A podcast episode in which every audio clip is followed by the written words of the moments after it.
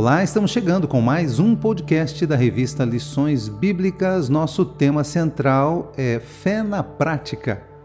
Hoje estudaremos a lição número 4. Atenção, Gálatas! Para começar, o estudo de Gálatas segue com a análise do capítulo 4. Nesta lição estudaremos os alertas de Paulo aos Gálatas e a nós sobre o verdadeiro Evangelho o apóstolo expõe cinco contrastes que evidenciam a superioridade da justificação pela fé sobre a justiça da lei. Contrasta nossa condição anterior de escravos sob a lei com a nossa condição atual de filhos de Deus pela fé, conforme versículos de 1 a 7. Também a nossa antiga vida pagã com a nossa vida como cristãos, versículos de 8 a 11 o início do relacionamento dos Gálatas com ele, Paulo, com o desgaste deste relacionamento naquele momento, dos versículos 12 a 17, a atitude dos falsos mestres com sua própria atitude para com os Gálatas, de 17 a 20, e finalmente estabelece contraste entre Sara, representante da salvação pela fé e da liberdade cristã, e Agar, a escrava, que representava a salvação pelas obras e a escravidão do legalismo, conforme capítulo 4, de 21 a 31. Infiltrados nas igrejas da Galácia, os mestres judaizantes ensinavam outro evangelho, inquietando os irmãos. Segundo Paulo, agiam com bajulação, com lisonja, conforme versículo 17, causando nos Gálatas uma mudança de comportamento em relação a ele e à mensagem que pregava. O apóstolo alerta os cristãos dos perigos de se pôr sob um julgo desnecessário. O retrocesso dos crentes da Galácia nos faz pensar. Somos justificados pela fé em Cristo e não devemos aceitar nenhum julgo sobre nós sob pena de crermos em vão. Estude conosco aprofunde-se na Bíblia e mantenha-se alerta nessa última hora. Vocês agora são filhos. O primeiro contraste que Paulo apresenta está na relação entre a condição de escravo e a de filho, conforme registrados Gálatas 4, de 1 a 7, ao conectar esse capítulo aos versículos anteriores, em que ele se refere aos justificados pela fé como descendência de Abraão e herdeiros Confira Gálatas 3, verso 29. Antes de Cristo éramos herdeiros tutelados em situação análoga à de escravos. Capítulo 4, verso 1. Como um tutor, a lei guardava a humanidade. Confira 3, verso 24. Até que esta chegasse à maioridade, à plenitude dos tempos. Capítulo 4, verso 4. Na sociedade antiga, tutores e curadores cuidavam do herdeiro até a idade de ele desfrutar dos bens herdados. A maioridade chega com o nascimento de Jesus, humano e judeu, veja no verso 4, e altera a condição de escravo para filhos adotivos, conforme registrado no verso 5, que agora podem ter intimidade com o Pai, veja no verso 6, visto que tem o Espírito Santo. O escravo não pode ser herdeiro, o filho sim. Daí nossa liberdade agora. Confira a segunda carta de Paulo aos Coríntios, capítulo 3, verso 17, e Hebreus, capítulo 10, verso 19. A palavra define filho de Deus como aquele que recebe Jesus crendo em seu nome, conforme João 1, verso 12 Somos todos criados, portanto, criaturas, conforme Tiago 1, verso 18, mas recebemos o poder de sermos feitos filhos pela fé, conforme Gálatas 3, verso 26. Não estamos mais na condição de escravos, servos, mas somos filhos e herdeiros de Deus por Cristo, conforme Gálatas, capítulo 4, verso 7. Temos uma herança incorruptível, Romanos 8, 17, 1 de Pedro 3, verso 5, na família de Deus há um só filho natural, Jesus. Por sua bondade, Deus nos adotou, nos tirando da tutela da lei, conforme Gálatas 4, verso 5. Paulo alerta aos Gálatas e a nós: Já não és mais servo, verso 7. Não nos submetamos a nenhum julgo. Uma igreja que regrediu. Em outro alerta aos Gálatas, Paulo questiona o seu retrocesso espiritual. Antes eram idólatras, serviam a deuses falsos criados pela imaginação humana, o que Paulo chama de primeiros rudimentos do mundo, Gálatas 4, verso 3, equiparados a filosofias e vãs sutilezas e a tradição dos homens, conforme Colossenses 2, verso 8. Deixaram a idolatria ao se converterem a Jesus, mas, por influência dos judaizantes, regrediram. Veja Gálatas 4, verso 10. A lei é boa, santa e justa, conforme Romanos 7,12. Paulo condena o legalismo, ou seja, a ideia de que, se cumprida integralmente, a lei garantirá a salvação. Veja Galatas 5, verso 4. É surpreendente a perspectiva do apóstolo.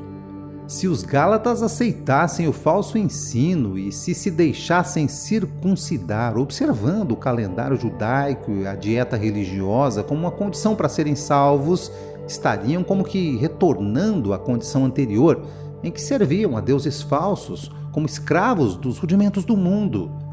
Paulo perguntara: Sois vós tão insensatos que, tendo começado pelo Espírito, acabeis agora pela carne? Veja Gálatas 3, verso 3. E agora ele expõe o receio de ter trabalhado à toa, conforme Gálatas 4, verso 11. Se assim fosse, os Gálatas seriam como o terreno pedregoso citado por Jesus, que não tinha raiz. Veja Mateus, capítulo 13, versos 5, 6, 20 e 21. A vida espiritual deve progredir conforme Provérbios 14, 18. Não podemos adorar outros senão Jesus. Qualquer coisa que tome o lugar de Cristo como Salvador e Senhor da nossa vida caracteriza a idolatria. Que na caminhada cristã não retrocedamos. Veja Hebreus 10, 28. Mas prossigamos para o alvo, conforme Filipenses 3, 13 e 14. Dizer a verdade não nos faz inimigos.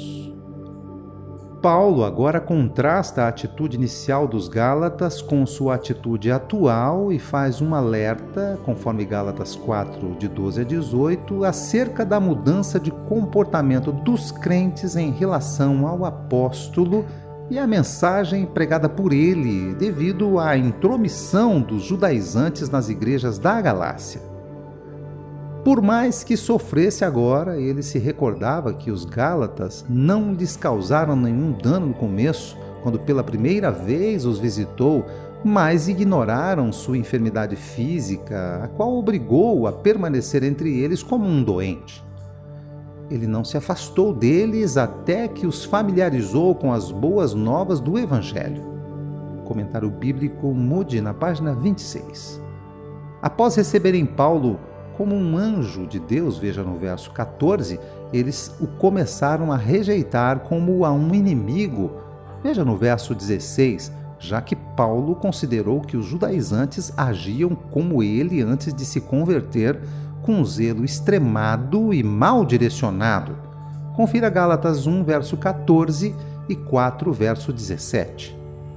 O apóstolo manteve-se zeloso por seus filhos na fé, embora perplexo e mostrou que os verdadeiros inimigos eram os que inquietavam a igreja. Confira Gálatas capítulo 1, verso 7, e agiam de modo a obter o mesmo apreço que os Gálatas tinham por Paulo com bajulação. Confira Gálatas 4, verso 17. Note que o motivo de considerarem Paulo um inimigo era ele ter dito a verdade. Jesus nos exorta a sermos vigilantes no falar. Confira Mateus 5, verso 37. Não nos eximindo de falar quando necessário, conforme Atos 18, verso 9. Jesus é a verdade, João 14, 6, e nós devemos falar a verdade, uma vez que ela edifica o corpo de Cristo, mas sem lançar em rosto, o que nem Deus costuma fazer. Veja Tiago 1, verso 5 a filiação determina a condição. O último alerta de Paulo se inspira numa alegoria para complementar o argumento de que a justificação sempre foi pela fé. Confira Gálatas 4, de 21 a 31. Paulo usou a estratégia dos judaizantes, argumentar com a lei, mas provando que a lei, a Torá, apontava para Jesus, Outra vez, Paulo traz Abraão, agora com seus filhos, Ismael, filho da escrava, e Isaque, filho da livre. A alegoria era um método comum dos judeus para defender o seu ponto de vista. Sara e Agar são a alegoria de dois concertos: a aliança abraâmica e a aliança mosaica. O Monte Sinai está para Agar e para Jerusalém terrena, assim como Sara está para a Jerusalém celestial. Agar remete ao legalismo e à Jerusalém terrena. Sara, mãe de todos os que são justificados pela fé, conforme verso 26, remete à liberdade cristã e à Jerusalém celestial. Ismael, gerado segundo a carne, perseguiu Isaque, gerado por promessa segundo o Espírito. Na Torá foi dito a Abraão: lança fora a escrava e seu filho. Veja em Gênesis 21, de 10 a 12, e também Gálatas 4, verso 30. De igual modo, Deus, por meio de Paulo, ordena aos Gálatas que deixem os filhos da escravidão, os legalistas. Os filhos da promessa são livres, como Isaac, veja verso 28, livres em Cristo de todo o jugo do sistema legalista que exige esforços humanos. Os filhos espirituais de Abraão herdarão as bênçãos prometidas a ele, mas os que seguem a lei e se submetem à escravidão espiritual e ao legalismo não recebem herança. Que nós possamos viver de fé em fé e receber herança entre os santificados, conforme Atos 20, verso 32. Conclusão. O quarto capítulo de Gálatas traz alertas importantes para os cristãos daquela época e para nós também. O perigo de começar pelo espírito e acabar na carne, conforme Gálatas 3:3, é real, porque muitos querem adaptar o evangelho à sua vontade, aos seus caprichos e à sua perspectiva o chamado feito pelo apóstolo Paulo a nos voltarmos à pureza do Evangelho e a criarmos raízes espirituais fortes, sadias, esse chamado ecoa desde a igreja primitiva até hoje. Como filhos de Deus e herdeiros com Cristo, não só precisamos buscar o aperfeiçoamento espiritual, conforme Oséias 6,3, mas também não podemos nos descuidar da leitura e do estudo da Bíblia Sagrada. Esse cuidado nos permitirá estar atentos e perceber quando estivermos diante de um falso ensino.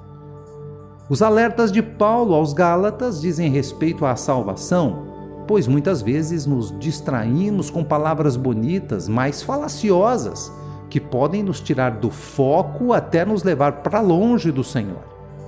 As heresias surgem em mentes alheias à pureza do Evangelho, que Deus nos guarde de permitir que falsos ensinos germinem em nós. Que tomemos posse do poder de filhos de Deus e que nossa fé seja fortalecida mais e mais no Senhor. 1 de Pedro 5, verso 10.